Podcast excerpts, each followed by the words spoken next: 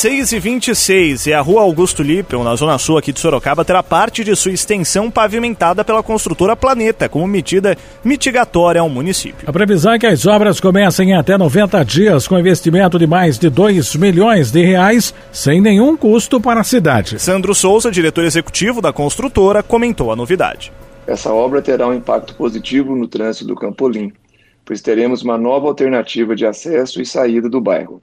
Essa ação da nossa empresa está conectada com o nosso propósito, que é zelar pela interferência responsável e gentil na paisagem urbana.